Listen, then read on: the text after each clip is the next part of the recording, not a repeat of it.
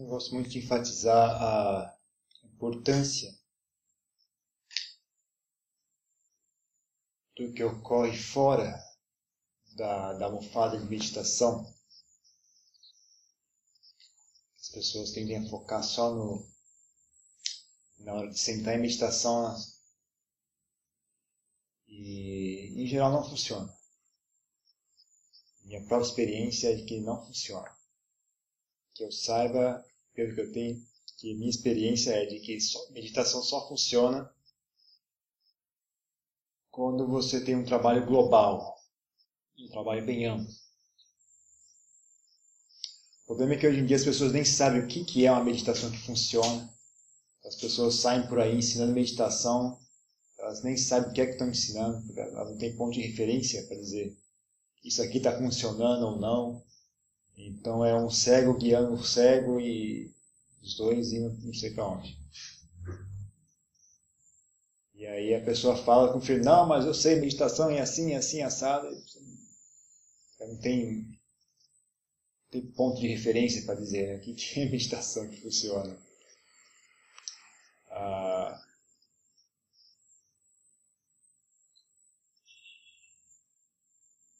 e é uma coisa curiosa, porque quando a pessoa não tem nenhum vínculo com a, com a realidade, ela é muito mais convincente, o argumento dela é muito mais convincente, muito mais uh, agradável de se ouvir do que uma pessoa que tem uh, tem uma experiência real, porque se você tem uma experiência real, você tem, você tem um limite do que, é que você pode dizer ou não. Né? Você, você tem um compromisso com a, com a, com a verdade, né, com a realidade. Se você não tem isso, então você simplesmente diz o que é agradável de ouvir, inventa o que você sabe que as pessoas vão gostar de ouvir. E seu ponto de referência é esse, né? E, você, não, você não tem muito pudor em fazer isso, uma vez que você também não sabe o que, que as pessoas estão perdendo, você também nunca experienciou meditação de verdade, então você ensina desse jeito mesmo, tá? E fica por isso mesmo, tá tudo certo. Né? É, meditação é assim mesmo. Mas se você tem um pouco mais de, de referência, né, você fica até com pudor de, de, Por exemplo, eu me sinto mal em sentar aqui e ficar falando para você sobre técnica de meditação e vipassana e isso e aquilo, quando eu sei que não é isso que resolve. Eu me sentiria que eu, estaria sendo desonesto em fazer isso. Então, as pessoas vêm aqui para ouvir sobre meditação e eu acabo falando sobre outras coisas, como sobre né, televisão, não assistir televisão, é, dia a dia das pessoas, né, o modo como as pessoas vivem, o modo como as pessoas enxergam as, a vida, falo sobre essas coisas.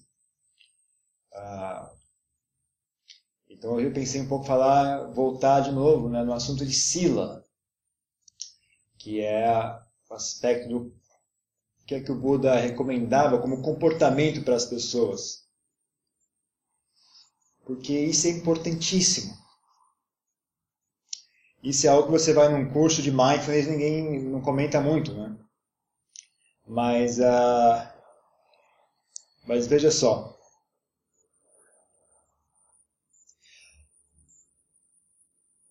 A mente se aquieta e fica a meditação funciona quando existe uh, bem-estar na mente. Bem-estar. E a maior fonte de mal-estar na nossa mente somos nós mesmos. Somos nós mesmos. Ou a nossa inabilidade de né, falta, falta de inteligência em saber lidar com coisas do dia a dia, ou até mesmo a nossa, a, diria até a nossa incompetência em ser gente, em ser seres humanos. Então, uh, eu sempre falo muito, muito esse, esse negócio do amadurecer, processo de amadurecimento, né? abandonar comportamentos infantis e desenvolver comportamentos mais adultos. Um comportamento muito infantil nosso é o ciclo da culpa. Esse ciclo, algo que a gente usa para controlar a si mesmo. Então a gente se agride muito mentalmente, emocionalmente a gente se agride. A gente usa raiva, usa vergonha, usa ameaças, né? A gente é, é, contra si mesmo, né? Isso é um mecanismo de controle. A gente tem medo de si mesmo. Então a gente usa esses recursos né, de, de dar bronca em si mesmo, e sentir vergonha, e se sentir culpado.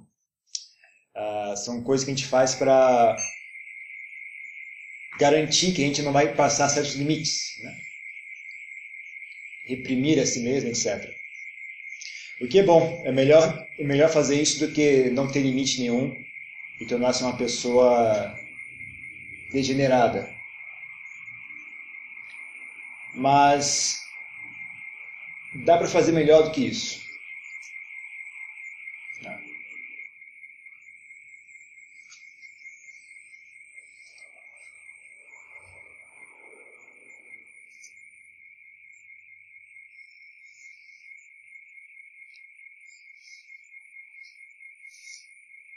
Fazer melhor do que isso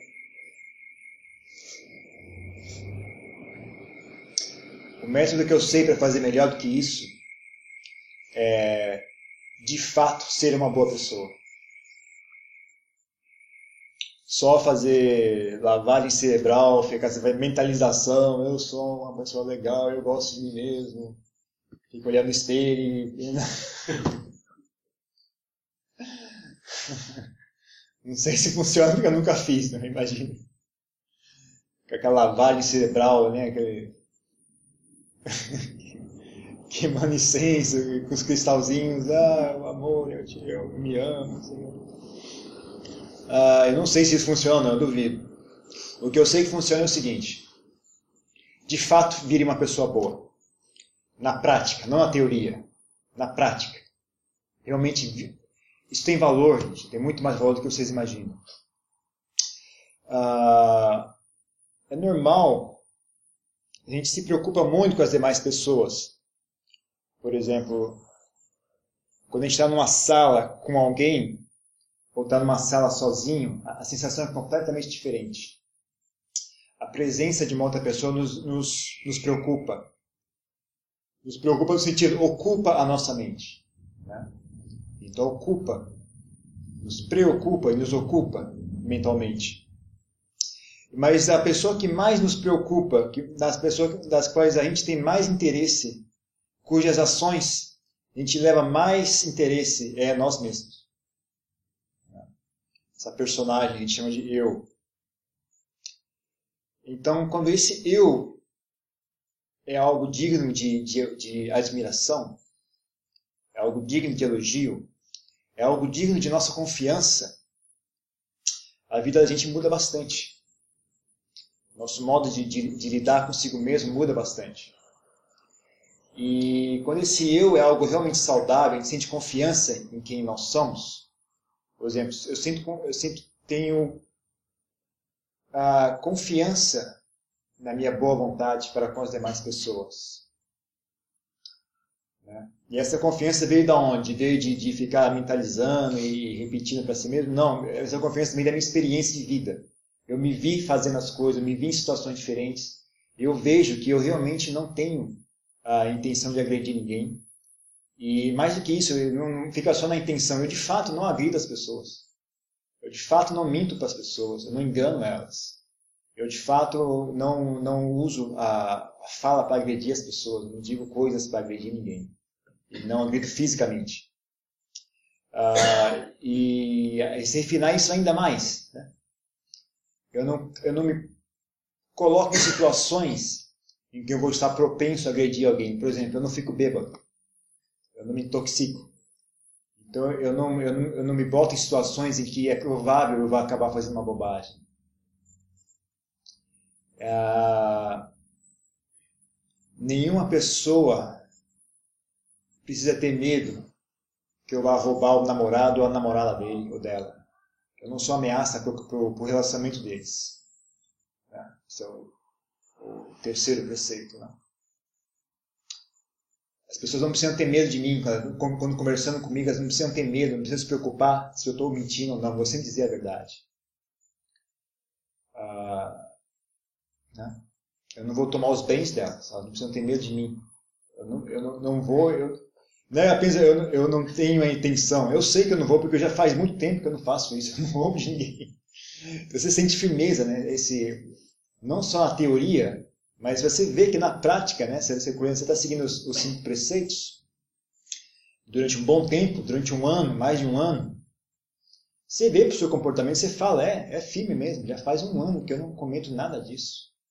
Já faz um bom tempo que eu, né? E você sente firmeza, né? Mesmo. Você sente firmeza no seu comportamento. Você sente, você sente uma sensação de firmeza, né? E quando você tem essa firmeza, você se sente seguro em abandonar todos esses mecanismos de controle que a gente tem internamente, né? Esse mecanismo de culpa de vergonha e de autocrítica e de ameaças e de disso e daquilo. Né? Você se sente mais seguro em relaxar tudo isso. Você se sente mais seguro, ah, como eu disse também, não sei se eu já falei aqui ou não, mas de olhar né, para as suas emoções, até para as emoções negativas, entendeu? Você se sente. Se você tem certeza da sua própria bondade, você se dá a, a liberdade de ficar com raiva por exemplo. Com o objetivo de observar aquela raiva. Você não tem mais pânico da sua, medo da sua raiva, né? Que, que as pessoas têm, as pessoas se reprimem, né? Ah, porque elas têm medo de agredir os outros. Mas se você já tem aquela certeza, né? Eu sei que eu não vou agredir ninguém. Eu tenho certeza. Eu, confio em mim mesmo. Então você agora, aí você sente segurança suficiente para deixar a sua raiva vir à tona e olhar de frente, né? realmente olhar, encarar uma raiva diferente e falar: o que, que é essa raiva? De onde que é? Quem é você? Por que, que você está me agredindo? O que é que você quer? E aí você passa a ter sabedoria, a entender né, como é que raiva funciona, quem, como é que você de fato funciona, né, quais são os seus medos, quais são os seus ódios, quais são os seus desejos. Né? As pessoas têm muito medo dos desejos dela, dos próprios desejos. Elas têm medo de, de até olhar para eles, porque se eu deixar eles sair só para olhar, eles vão sair do controle. Né? Então as pessoas passam a vida inteira se reprimindo. O que é bom. É bom que elas se reprimam mesmo. Melhor do que fazer doideira por aí. Mas uh, é um bloqueio. Né? Você vai até esse ponto e fica parado ali. Se você quer progredir mais do que isso, você vai ter que abrir essa, essa caixa e olhar dentro. Né? E o seu medo de olhar esses desejos é um medo bastante justificável. Até elogio você por ter medo de olhar seus desejos. Só que tem um jeito de fazer isso, que é realmente tornar-se uma pessoa boa, uma pessoa bem, de bom comportamento. E a longo prazo, a longo tempo, não só uma semana, três dias durante o retiro, mas a longo prazo, mesmo, anos passando, e até você sentir firmeza em si mesmo, sentir segurança, falar, eu realmente, eu acho que eu, eu tenho como confiar no meu comportamento. Né? E aí você tem coragem de olhar para os seus desejos, olhar mesmo. Os mais perversos, os mais medonhos, os mais vergonhosos. Aí você vai ter coragem de olhar. Enquanto você não tem firmeza em si mesmo, você vai estar sempre com medo de olhar. E é um medo, como eu disse, é um medo bastante justificável, até certo ponto sábio. Mas ah, quais são os seus objetivos na vida? Você quer, você quer ir mais além, além ou você quer ficar só nesse nível, né? E, e como é que isso se relaciona à meditação? Se a mente não, tá, não tem um certo nível de harmonia, de coesão, é muito provável que você vai conseguir pacificá-la. Né? Então, a, por exemplo, você veja o exemplo da preguiça. Acordar de manhã. O que, que as pessoas fazem para acordar de manhã? Elas acordam de manhã, o que, elas sentem? Preguiça. E o que elas fazem para resolver a preguiça? Raiva. Ou medo, né? ameaçam. Ameaçam a si mesma. Né? Olha, se você não for, você vai perder emprego. Se você não for isso, isso, isso vai acontecer. Levanta aí, seu burro. Ah, seu preguiçoso. Ah, ser preguiçoso. Levanta aí, caramba. Então as, as pessoas se agridem. Então tem um sofrimento, que é a preguiça. Para resolver esse sofrimento, eu crio um sofrimento ainda maior. Né, que é a raiva de si mesmo, ou o ódio, ou a repressão, o que seja. O mesmo com os desejos. Né? As pessoas têm um desejo, que já é algo doloroso por si mesmo.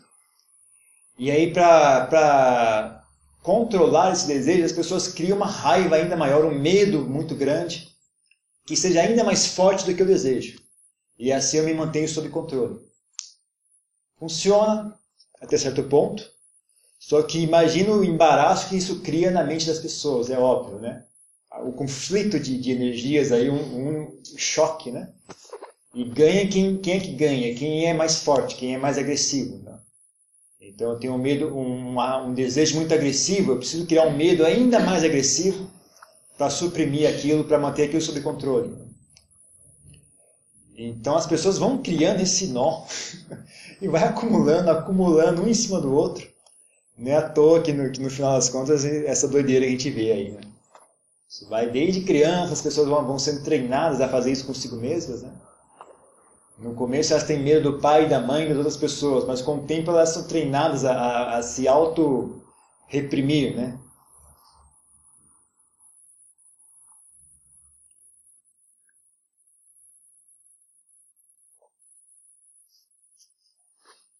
E aí vai virando aquele nó, aquele emaranhado de, de arame farpado dentro da cabeça das pessoas.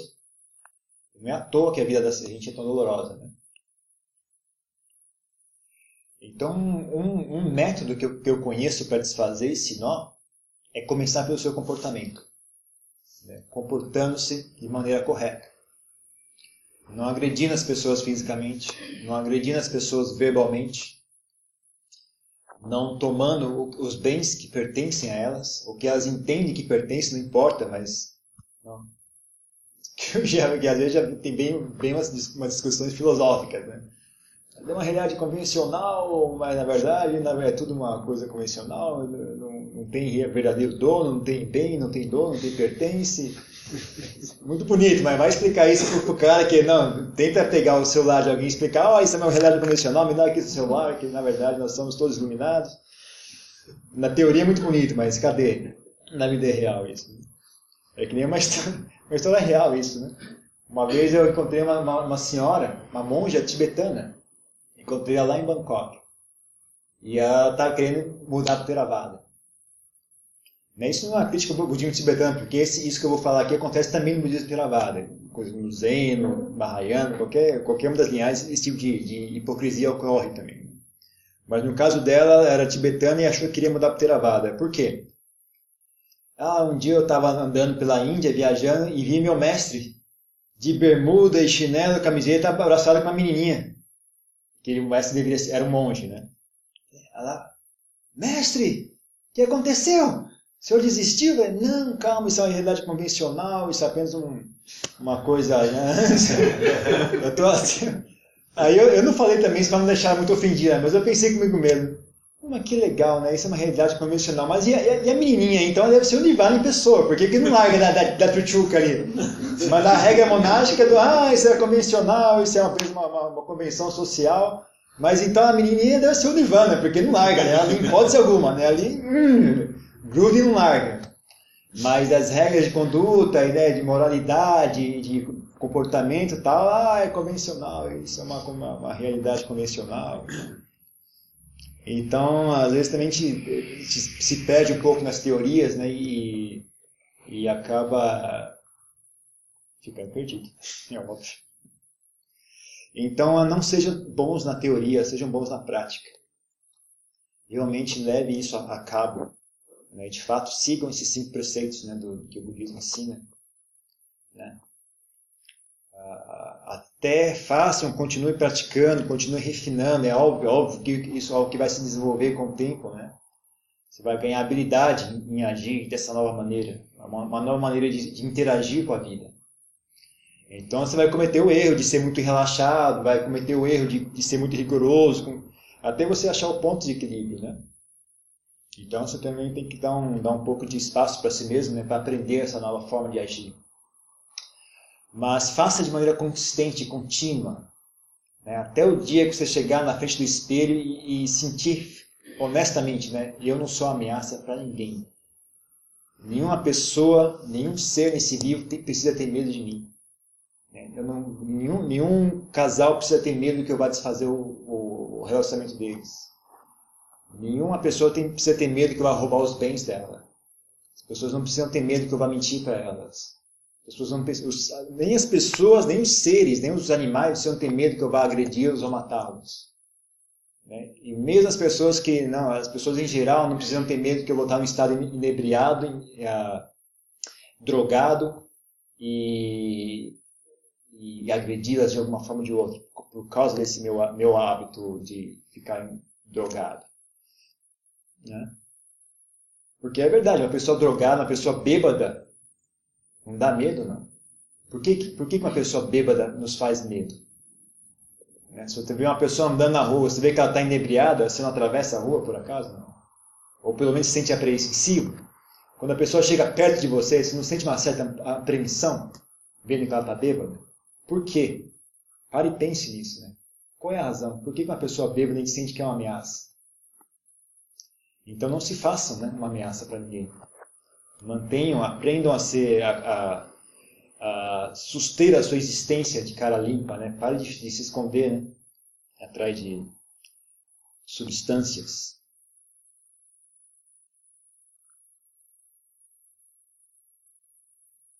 Quando eu parei de beber, meus amigos todos me deram bronca, tiraram sarro. Mas aí eu, eu, lembro uma vez que eu estava numa festa também, eu fazer o quê? Você para de beber e vai para a festa, também está tá pedindo para sofrer, né? Eu estava numa festa e tinha uma menina muito bonitinha sentada comigo e conversando e tal, e ela estava bem, bem bebinha já. E tentando me convencer a beber, de voltar a beber, né? E eu, não, não, mas esse aqui... Eu. Aí eu estava assim, eu muito paciente, né? Ouvindo a conversa e tal. Mas aí, quando estava se estendendo muito a conversa também, né? Aí eu, eu simplesmente perguntei, aí, mas por que que você, mas que, que, por que que você bebe, né? Como você, você se sente melhor quando você quando você está bêbado?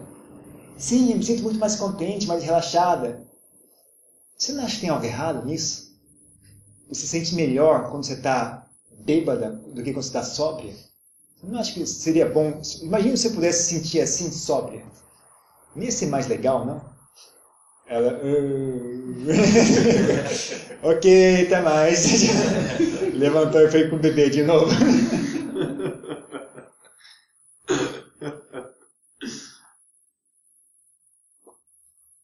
Mas é engraçado que depois, no final da festa, eu estava sentado numa outra, uma outra rodinha de conversa.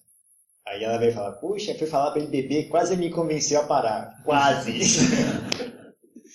Não chegou lá, quase. Então, a, na verdade, esses, esses cinco preceitos são muito mais importantes do que vocês imaginam. Vai fundo, quando feito de maneira correta, vai fundo na mente não é apenas um arranjo social, né? não é apenas um aspecto moral para que a sociedade não funcione. Também tem isso. Mas, é, na verdade, o, é, não é algo que nós fazemos para a sociedade, é algo que nós fazemos para nós mesmos. O resultado, o efeito desse, desse, dessa prática é aqui. O mais importante, o efeito realmente importante acontece aqui.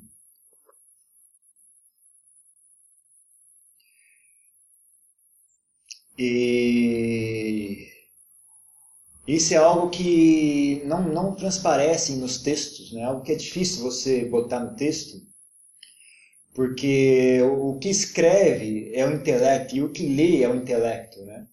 Isso é um contato que você faz com o coração mesmo, é algo que é difícil de você explicar para o intelecto qual é a importância disso. Então, só quando vocês fizerem mesmo que vocês vão entender do que é que eu estou falando. Né? Só quando vocês realmente chegarem nesse ponto né, que eu falei, de você chegar na frente do espelho e sentir, falar, é verdade, eu não sou ameaça para ninguém. E quando você sente isso, qual é o efeito que isso tem no seu coração, né? E como é, como é que você começa a interagir consigo mesmo e com as outras pessoas desse ponto em diante, né? E como é mais fácil gostar de si mesmo a partir de então? Como é mais fácil gostar das demais pessoas a partir de então? E, e quando você ganha esse espaço, né? aí você é muito mais plausível uh, começar a olhar para esse lado negro da mente, os lados, os lados escuros que a gente não quer olhar, os pontos cegos que a gente treina a si mesmo a não olhar. E aí, não só porque você vai ter coragem de olhar, mas a sua mente vai estar muito mais hábil para lidar com aquilo. Né? Então, é você vai ser capaz de, de usar o recurso que for necessário para lidar com aquilo. Se for uma culpa muito grande, você vai ser muito mais fácil para você perdoar. Se for um medo muito grande, vai ser muito mais fácil você ter, ter inteligência né, de desfazer aquele nó. Ah, se for uma raiva muito grande, você, você vai saber, você, você, vai estar mais capacitado a funcionar bem né, quando, diante daquela situação. Né? É algo, você não vai precisar de nenhum, nenhum livro de autoajuda para te dizer o que fazer. Né? Você vai chegar ali e você vai ter inteligência suficiente. Porque a mente já tem essa inteligência. Porque essa inteligência não é uma inteligência em construir algo, essa é uma inteligência em desfazer algo. Então não precisa de muita inteligência, na verdade. Né? É só você parar de, de criar esses problemas, os problemas desaparecem. Você não precisa criar uma solução, você precisa parar de criar o problema. Né? Quando você para de criar o problema, já é a solução.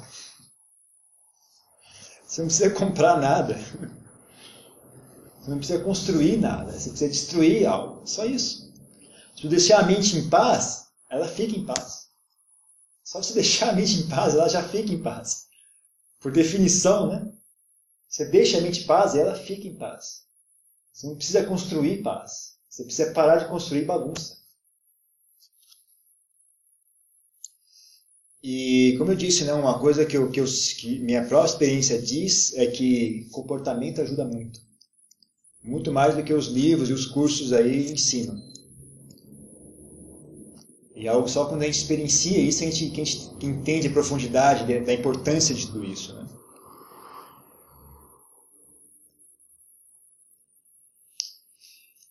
Mais uma prática corporal que eu acho que, que é bastante útil é isso que a gente fez no comecinho aqui, fazer a puja. Esse aspecto devocional da prática budista também tem seu local, tem seu lugar. Eu acho uma coisa saudável. Uh, nutre muito o coração. Né? Os textos nutrem muito, muito o cérebro. Mas a puja nutre muito o coração o aspecto emocional mesmo, sabe? De, de criar vínculo uh, com aquilo, um vínculo de respeito, por exemplo. Quando ele faz o gesto de, de se prostrar perante a imagem, não é uma, uma, questão de idolatria, é um gesto de respeito. Né? Então você, você expressa o seu respeito né? de uma forma física. Porque forma verbal, principalmente no Ocidente, a gente não tem mais. Também não tem como você falar com uma estátua meio ridícula, né? Falar, oh, Senhor Buda, eu estimo muito. Mas um gesto desse é legal. É um gesto. Né? E você expressa respeito. É, expressa admiração. Né? Então você acende velas, acende, ah, coloca flores, incenso e tal. Você está expressando fisicamente admiração, respeito, até gratidão. Né? Então são coisas que dá para fazer que, que nutrem as emoções, emoções positivas como respeito, gratidão, humildade. Ah, recitar essas palavras em Pali também eu acho muito útil. Porque é engraçado, né? Porque tem, tem na Tailândia mesmo, eles, eles traduzem. Em alguns locais, recitam só o traduzido em tailandês.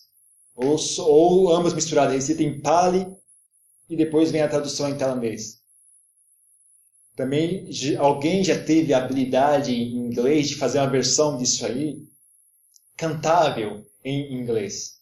Então, alguns monastérios no Ocidente, eles também eles, eles recitam só em inglês, ou recitam Pali e em seguida recitam a tradução em inglês. Aqui a gente não teve ninguém que teve esse talento. Né? Teoricamente, alguns desses são cantáveis. Foi o venerável D'Amico, que é o monge português. Ele, eu imagino que dê para cantar isso aqui, mas eu não sei fazer porque eu não, também sou péssimo. Cantor. Mas Uh, mas mesmo assim, mesmo você recitando só em Pali, ainda ninguém fez uma versão cantável, tudo bem. Em Pali também é muito útil. Porque tem, uma melodia, tem, uma, tem um som já melodioso, e você se, se você se acostuma com essas palavras, é engraçado o fato de você não, não, não ser uma palavra, uma, uma linguagem que a gente entenda diretamente na né, nossa língua natal, mas isso também tem um, tem um, um efeito interessante, porque eu não sei, é como, é como se, se aquele som ganhasse um significado mais profundo do que o intelecto, né? Quando você re, repete frequentemente, né, saber Sankara, Nitya, saber Dhamma, Nata, o seu cérebro não entende isso, mas você, como você já estudou, você vem praticando, você né, está familiarizado com os conceitos, e tem a tradução aqui, né? Então você sabe o significado ah, do que daquilo, você sabe associar o significado com aquilo. Mas é engraçado que quando minha experiência também com isso é que, por exemplo, você está andando e vê alguma coisa, um carro. Uma pessoa, imagina uma pessoa que gosta muito de carro, de automóvel. E aí, andando um dia na rua, ela vê um carro que um dia foi o carro mais luxuoso que existia, todo quebrado, todo amassado, enferrujado, abandonado. A frase que vai vir para essa pessoa não vai ser todos os sankaras são impermanentes. A frase que vai vir para ela vai ser saber sankara anicca. A mim, pelo menos a minha experiência é essa, né? Para mim sempre aconteceu assim, né? As frases vêm pali. E eu acho que a razão para isso é porque não é, um, não é uma coisa intelectual, né? é uma emoção. Né? Você viu aquilo e surgiu uma emoção. E, a, e o som que a sua emoção registra são essas frases em pali. Engraçado, né? Eu acho que porque eu, como o intelecto não processa, vai direto já para o subconsciente, né? Então, muitas vezes, isso acontece frequentemente comigo, né? Se eu olho alguma coisa e vejo uma criança chorando, você já te piduca. A primeira coisa que vem é aquela palavra em pali, né? Nascimento é sofrimento. Né? Você contempla, essas coisas vêm. Então, é eu acho que é uma forma muito, muito interessante de nutrir o subconsciente com, com o Dharma. Então, é outra coisa que quando a gente é muito inteligente a gente não consegue fazer, né? Porque não tem razão, a gente não enxerga o motivo, não faz sentido, e aí não consegue fazer. Mas a gente tem um pouco, às vezes, é que eu falei também outro dia, gente, o, o caminho do Dharma requer tudo, né? É que a inteligência também requer um pouco de burrice, né? Às vezes a gente é um pouco burro e não consegue entender, a gente pega e vai e faz, né? Sempre, bom, vamos fazer aí, o pessoal está fazendo, vamos fazer junto. E aí, porque às vezes a, própria, nossa própria inteligência uh, cria um bloqueio, né? Porque o problema, o problema maior da inteligência que a gente tem, apesar de ser uma, uma ferramenta necessária que a gente não pode abandonar, é que nossa inteligência intelectual só funciona com informações sabidas, informações adquiridas. Ela não consegue funcionar com algo que ela não sabe. Então, ela só funciona com conceitos adquiridos. Né? Então, se ela não tem uma experiência desse tipo, ela não sabe organizar uma ideia que justifique realizar esse ato, né? É aí que entra a fé no budismo, né? A fé no budismo é esse ato de é uma, é uma confiança, não é uma, não é uma experiência mística. Dentro do budismo, a fé não é uma experiência mística. Dentro do budismo, a fé é um fenômeno psicológico, que é você, ok, eu vou, vou, vou talvez, vou confiar que talvez esteja certo. Vou dar um voto de confiança. É isso que significa ter fé dentro do budismo. Né? Que é a mesma fé que você tem quando você compra algo no supermercado. Por exemplo. Você acredita que aquilo vai resolver um problema seu, um remédio, por exemplo. Né? Produto de limpeza. Né? Bom, eu acho que vai limpar meu, meu chão, então eu vou comprar. Você, você paga o dinheiro. Você não sabe se vai limpar ou não, porque você nunca usou aquilo. Mas você avalia, vê, os, vê o conteúdo, vê a, a propaganda, tá, o, qual é o propósito. Bom, eu acho que deve, deve limpar está falando que é produto de limpeza, deve limpar. Aí você compra, leva para casa e descobre se é, se é realmente limpo ou não. Então é uma fé que você é baseada em inteligência e também um aspecto importante é é uma fé que você tem esperança vai tornar-se conhecimento. Esse é um aspecto muito importante da fé dentro do budismo. Você não pode ter fé indefinidamente. fé é um recurso a ser usado a curto prazo. Então, você fala, não, fazer puja é algo benéfico. Então, se você tem, você não sabe se é mesmo ou não, mas eu estou falando que é, você está olhando, bom, eu vou, eu vou, dar um, vou dar um voto de confiança para esse cara, vou fazer puja durante um mês. Vou direto, todo dia de manhã eu vou fazer a puja e ver o que acontece. Durante, depois de um mês, né, então você, você, tem esperança de, de, de, saber avaliar se aquilo realmente está dando bom resultado ou não. Né? Se aquilo está sendo benéfico ou não.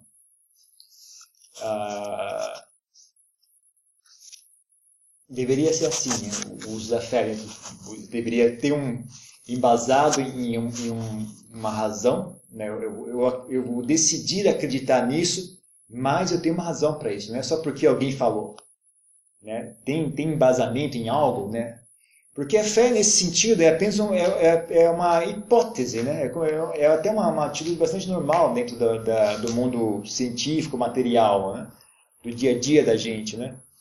Você avalia situações e projeta no futuro. Bom, olhando o que eu estou vendo aqui, eu imagino que então isso vai acontecer em seguida.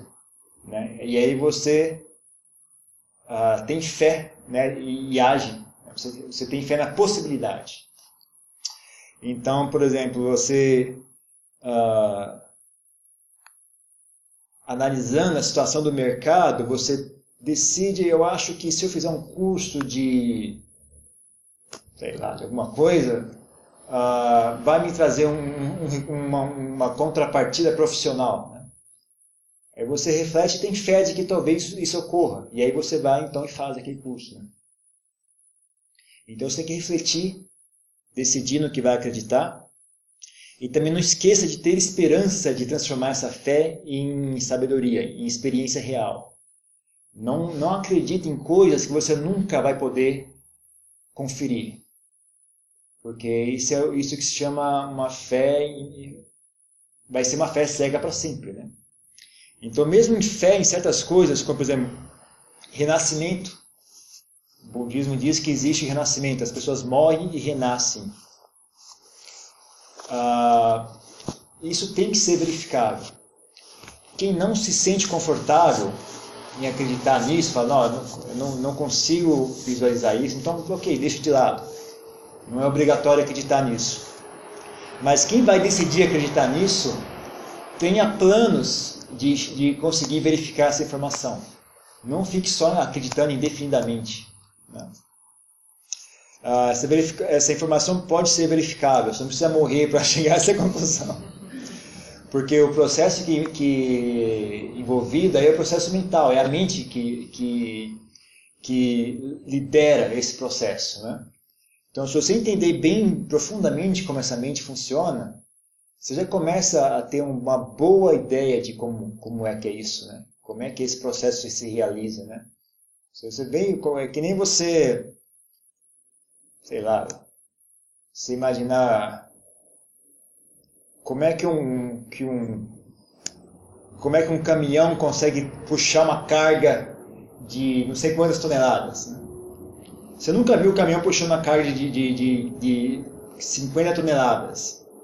Mas você vê um, um, uma motocicletinha, né? essas mobiletes, e você consegue inferir, né? Você, bom, de, de, as, as, proporções são diferentes, mas aqui o conceito são os mesmos. É um motor, a combustão, movendo algo que tem um peso. Né? Então esse motor está carregando peso, que é o ocupante da, da mobilete. Né?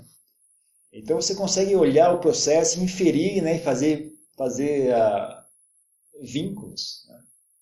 E já começa a ficar muito mais real, não é apenas uma coisa que eu ouvi dizer. Né? Você começa, ah, então acho que é por aqui. Aqui, dá, aqui já dá para eu, eu, imaginar como é que isso funciona, já dá para entender o processo. Né? E isso, pode, isso vai desenvolver mais e mais e mais conforme você vai ganhando mais, mais experiência, mais profundidade. Né? Então, uh, mesmo uh, isso é algo que uma pessoa que, que é budista tem fé mas essa fé deveria ser baseada em um pouco de insight, né? Você tem que olhar dentro de você mesmo e falar, bom, isso bate com a minha, com o meu insight, minha, minha intuição com relação à vida, sim ou não? E além disso, né, isso é verificável de alguma forma, mesmo que agora ainda não tenha como verificar? Há alguma esperança no futuro de que eu vou conseguir checar essa informação, sim ou não? Se ambos estiverem presentes, eu digo que é uma boa fé a se, a se ter. Né? Se for algo útil, que está de acordo com o ensinamento do Buda, e tiver essas duas características, eu diria que talvez valha a pena ter essa fé, ter fé nisto. Né? Agora, se for algo que você nunca vai conseguir verificar, ou algo menos que você talvez seja verificável, mas quando você bota em si, você sente, não, isso aqui não está compatível comigo, não pegue. Você não tem obrigação, por exemplo, em gostar de fazer puja. Você não tem obrigação de acreditar em renascimento e essas coisas todas, em fantasma, em anjos. Se você sente mesmo, olha, isso aqui não está compatível comigo, pelo menos por enquanto não, quem sabe um dia no futuro, mas agora não é compatível, deixe de lado. Né? O ensinamento é amplo o suficiente para vocês ah, ah, escolherem aonde vocês querem começar o trabalho. Né? Mais à frente a gente vai expandindo. Mas a gente começa onde a gente já, já tem um pouco de experiência, né? E porque isso é importantíssimo, ter essa atitude, para você resguardar um, um, tesouro importantíssimo nosso que é a inteligência. Se você vai começar por um, por um lado que você não tem insight algum, não tem intuição alguma sobre aquilo, você vai só acreditar porque alguém disse, você vai jogar fora completamente a sua inteligência. Então, começar por onde a gente já tem um pouco de experiência, um pouco de sabedoria, é útil porque isso exercita a nossa inteligência ainda mais. Né? Além de fazer com que a gente se sinta confortável ali, é um exercício espiritual já por si só. Né? E aí a gente começa por aqui e vai expandindo, vai tentando, vai, vai tendo né, essa atitude de, ok, e o que mais eu posso fazer agora? Né? O que mais eu, eu posso aprender? Quais novas coisas eu ainda não sei? A gente vai, vai caminhando, mas com a mente aberta. Né?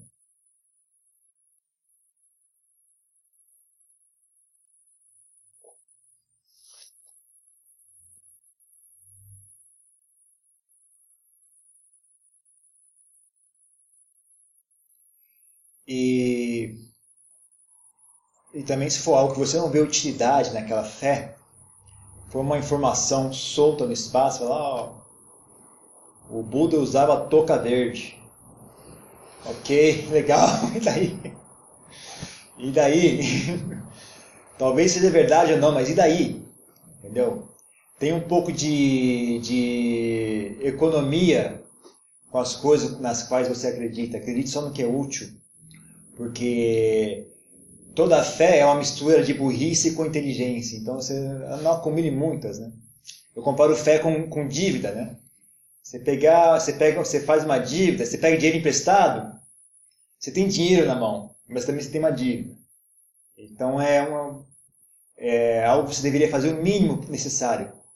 E quando você pega dinheiro emprestado, você logo investe esse dinheiro para gerar dinheiro e, e, pagar a dívida, né? Você não pega dinheiro para gastar à toa, você, só usa o dinheiro em atividades produtivas. Né? Uma pessoa sábia, né? uma pessoa que sabe investir, ela pega dinheiro emprestado. Só que o dinheiro que ela pega emprestado, ela usa para gerar dinheiro. Ela não pega dinheiro emprestado para ir beber cerveja, para ir passear, ela não faz isso. Porque ela sabe que junto com o dinheiro vem uma dívida. Então a fé também é assim. Então junto com a fé vem, vem, vem uma sabedoria, mas vem uma burrice junto.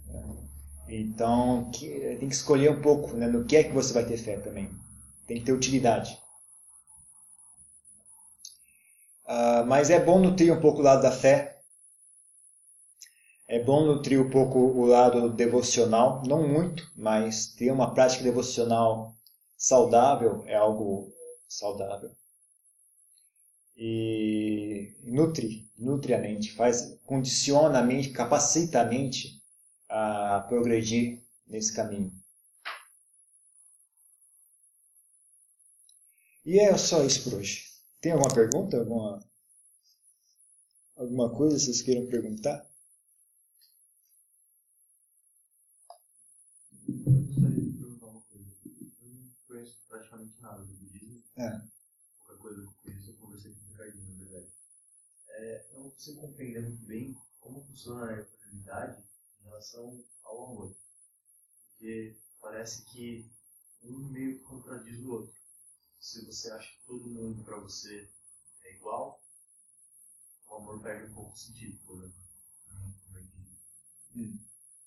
Na verdade, são estados mentais. Né? Ah, também olhe, olhe sobre o aspecto que, que equanimidade é a ausência de dualidade. Então, se uma equanimidade for amorosa, é um amor constante. Mas ainda assim é uma equanimidade. Por quê? Porque é constante. né? Então, não, não assuma que equanimidade significa um estado nulo. Equanimidade, na verdade, significa não dualidade. Né? É uma coisa única. Então, se você tem um amor constante, é um amor equânime. Mas é duro, né? Você conseguir um amor constante sempre, 24 horas por dia. Agora, tem um estado mental chamado equanimidade. Ah, que é um estado muito profundo, da, que, que, seria.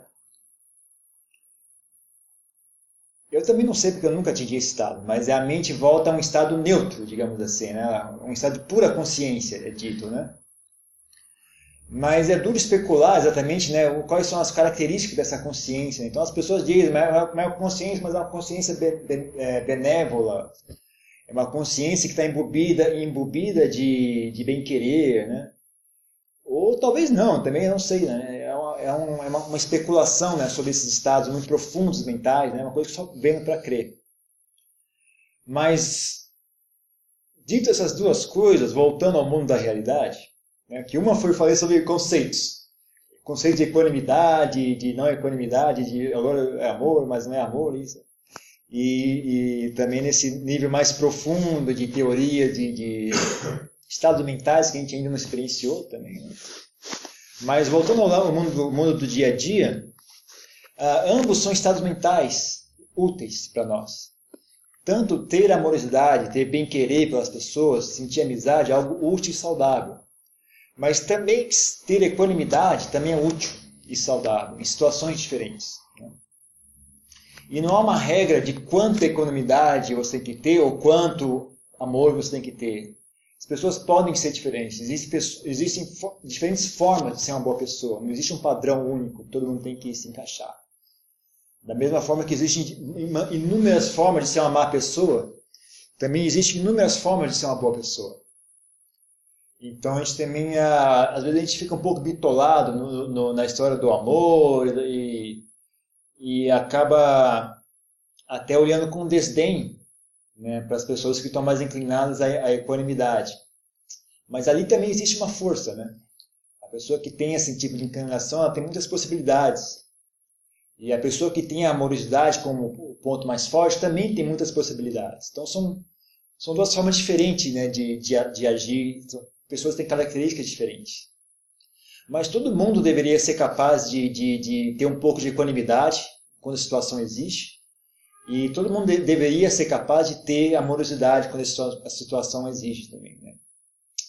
Uh, mas são, ambos são estados mentais saudáveis. Não? Ambos são estados mentais saudáveis. Eu não, não, não priorizo um em detrimento ao outro. Na verdade, eu acho que todo mundo deveria ter ambos. Né? Uh, mas a, o único ressalva que eu faço é aprenda, tenha respeito também para as pessoas que têm equanimidade como algo mais. Uh, como é que chama? Mais à frente, né? algo mais uh, expoente. Na, na, é que a pessoa forte, da, essa pessoa tem mais inclinação à equanimidade. Ali também tem algo importante, né? Então, às vezes as pessoas criticam, mas ali também é algo, algo de respeito aí também. Mas são dois estados bons, não são, não são inimigos, né? São duas, são duas, é que nem goiabada com queijo. Só porque elas são diferentes não significa que são inimigos, né? Então, coisa que às vezes caem bem. Mais uma coisa? Queria saber, por exemplo, você, obviamente, para ser bom, ter contemplação na mente, você. E aí quando você. Qual seria assim a, a medida né, para se usar a ação e a contemplação? Que medida uma está entronhada na outra? É incerto, não tem uma, uma, uma medida certa, garantida. Não tem uma receita, né? Mas eu diria que não fique confortável em, em ambas. Problema, acho que talvez o maior problema aí seja você empacar em uma e perder a, a visão da outra, né? Então você está sempre só agindo e nunca nutriu o lado da contemplação, ah, causa uma distorção né, da, da, sua, da sua capacidade de enxergar as coisas, de sua percepção né, do que é o que. Você também fazer o contrário, também se causa essa mesma uh, distorção. Em geral, uma, uma, uma vida reclusa, que ainda é saudável, possui muito embate interior, né? Às vezes a gente olha lá de fora, olha, pô, esse cara não está fazendo nada, ele fica ali em silêncio o dia inteiro. Mas se a pessoa tem uma, uma, uma atitude saudável, ela vai estar em embate constante. Tem até essa história, quem já leu o livrinho aí do, do Adianteado, né, que, tem, que ele viu, viu o monge passando e fala, e aí, tudo bem? Ah, tudo bem. Tudo bem? Tudo bem, Adian. Então tá, não tá bom. Tá tudo bem, não tá bom. E aí, o que, que é a mensagem? Você não deveria estar bem. Se você é um monge, você é um praticante judaico, você tem que estar sempre no limite. Você não deveria estar bem. Né? Isso, aliás, tem vários mestres que falam isso também. Né? Um, eu lembro um que eu não tem como traduzir, mas ele falava uma, usando o linguajar tailandês, né?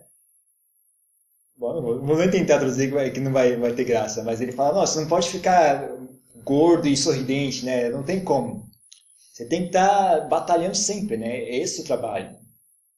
Tinha um que falava, né? O, o, se um monge, se ele se, se ele se ordena monge Aliás, talvez tenha sido o Ajahn Buddhadasa, eu acho. Viu?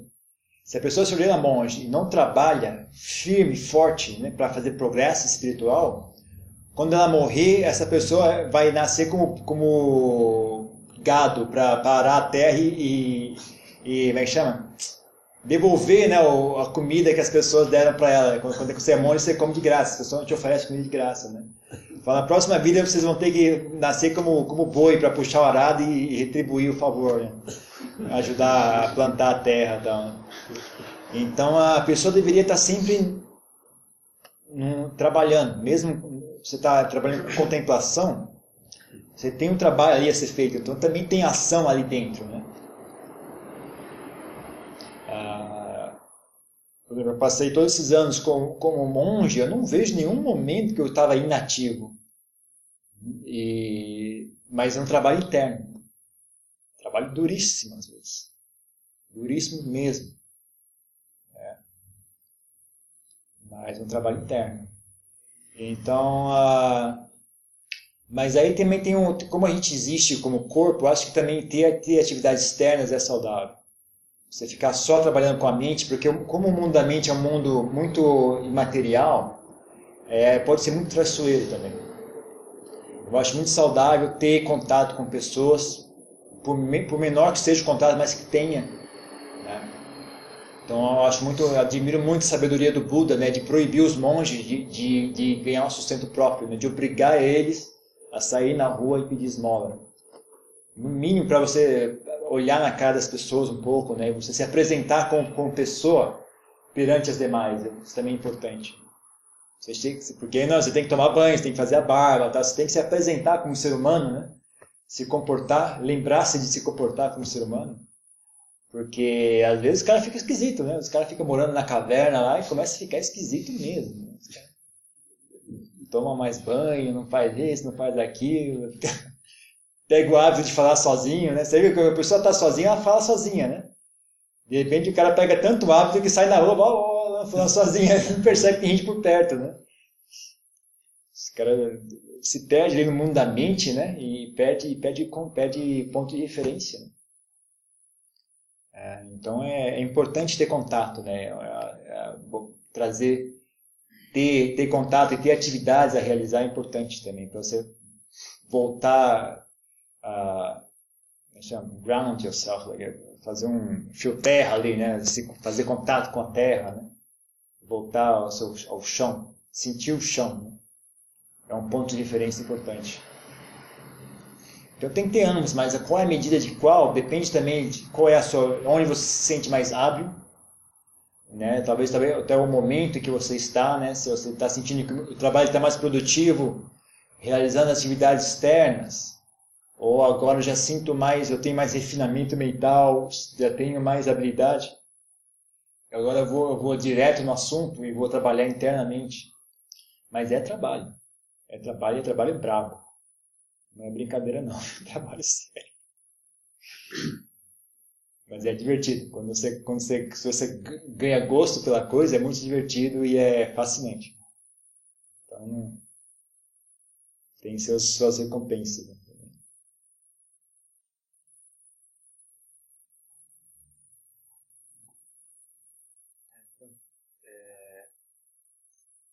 É, prática de moralidade, né, para os leigos, é, muito comum, pela experiência que eu tenho é comum é, falar-se bastante, ouvir-se bastante de práticas de moralidade monásticas. Então, a gente tem muito acesso a como os monges praticam, como é a vida do monastério, que, tipo, inclusive práticas ascéticas que eventualmente são realizadas. E daí tem é, muito essa questão de comparar assim, o que é a prática de um leigo, o que é a prática monástica. E às vezes essa, esse essa distância muito grande, faz a pessoa se puxa, eu estou aqui praticando cinco preceitos, mas o meu futuro é um dia ter, chegar a fazer algo como isso e cria uma série de medos, assim, de, de, um dia ter que encarar uma prática monástica como se aquilo fosse um passo natural. Então, eu queria que você falasse um pouco sobre isso, como é, para ter uma prática de moralidade é, de um leigo sem ficar assombrado demais por essas porque não existe, não existe obrigação nenhuma nesse sentido.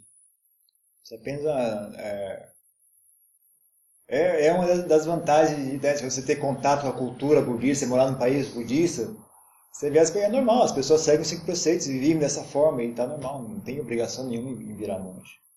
Então, não tem estresse. Também a gente tem uma, uma experiência religiosa tão traumatizante e distorcida, ou talvez não seja distorcida se posta dentro do contexto budista e vira uma coisa fora de contexto, né?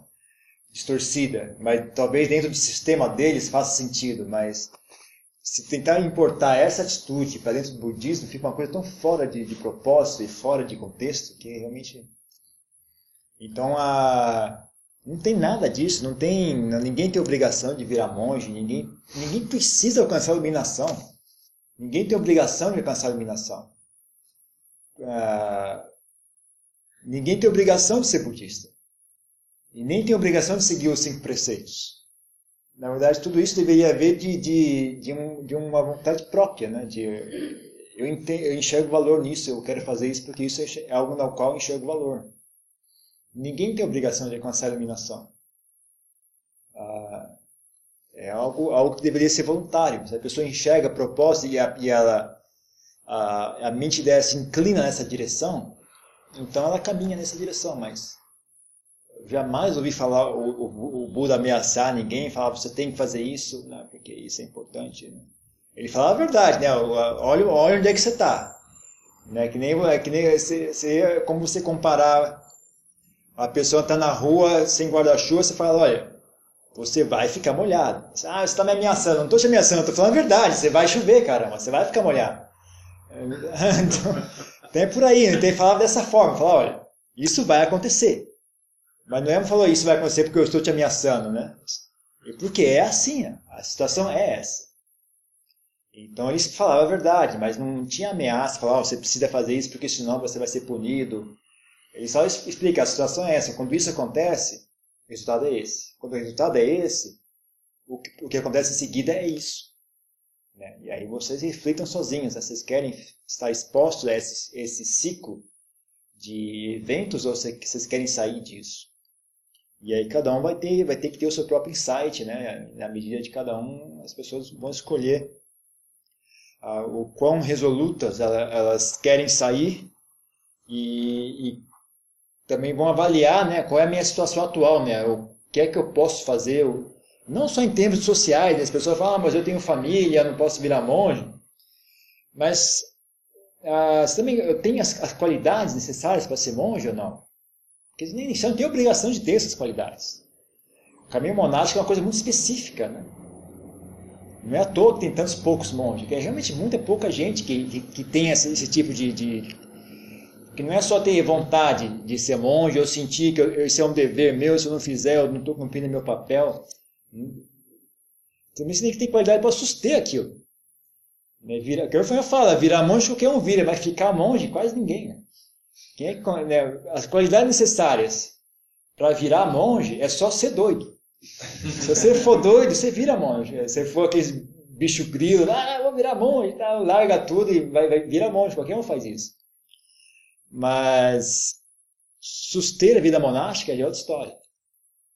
Né? Então também você tem que saber avaliar, vamos, mas eu tenho as qualidades, então se eu não tenho as qualidades, para que, que eu vou querer uh, né, ficar preocupado em, com isso, meu caminho? Então você trabalha com o que você tem, né?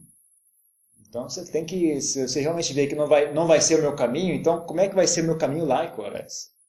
Né? Como é que, e, não, trabalhe nisso, né? Se preocupe com isso, né? Eu vou, trilhar, eu vou trilhar um caminho laico, então como é que vai ser? Como é que eu vou tentar potencializar isso ao máximo? Né? Relação aos monges, é assunto deles. Né? Você não, não tem obrigação nenhuma. Não, então, talvez o que está errado aí é o raciocínio de que achar não, que isso naturalmente vai se desenvolver numa prática monástica. Não, não, não necessariamente. Né? Não tem nenhum, não é naturalmente vai se desenvolver dessa forma. São dois caminhos diferentes. Né? Um caminho tem, tem certas vantagens, tem certas desvantagens. Né? E o outro caminho também tem vantagens e desvantagens. Em geral, o Buda elogiava mais o caminho monástico, dava prioridade para os monges na hora de ensinar, e dava prioridade aos monges, dava mais atenção, porque é algo que, que ele sentia que rendia mais, né? Pelo menos a impressão que me dá é essa. Mas uh, não, negligenciava né, os leigos, né? também ensinava os leigos. Né, que, é, então é uma questão de uh, escolher qual é o caminho que a gente vai seguir e então caminhar. Né? Eu falo também sempre, né? mais vale um bom leigo do que um mau monge. Né? Eu tenho mais fé na prática de um, de um, de um leigo dedicado, sério, inteligente, é, do que um monge preguiçoso, desonesto e burro. Né? Então realmente não tem. Não, há essa questão, na verdade.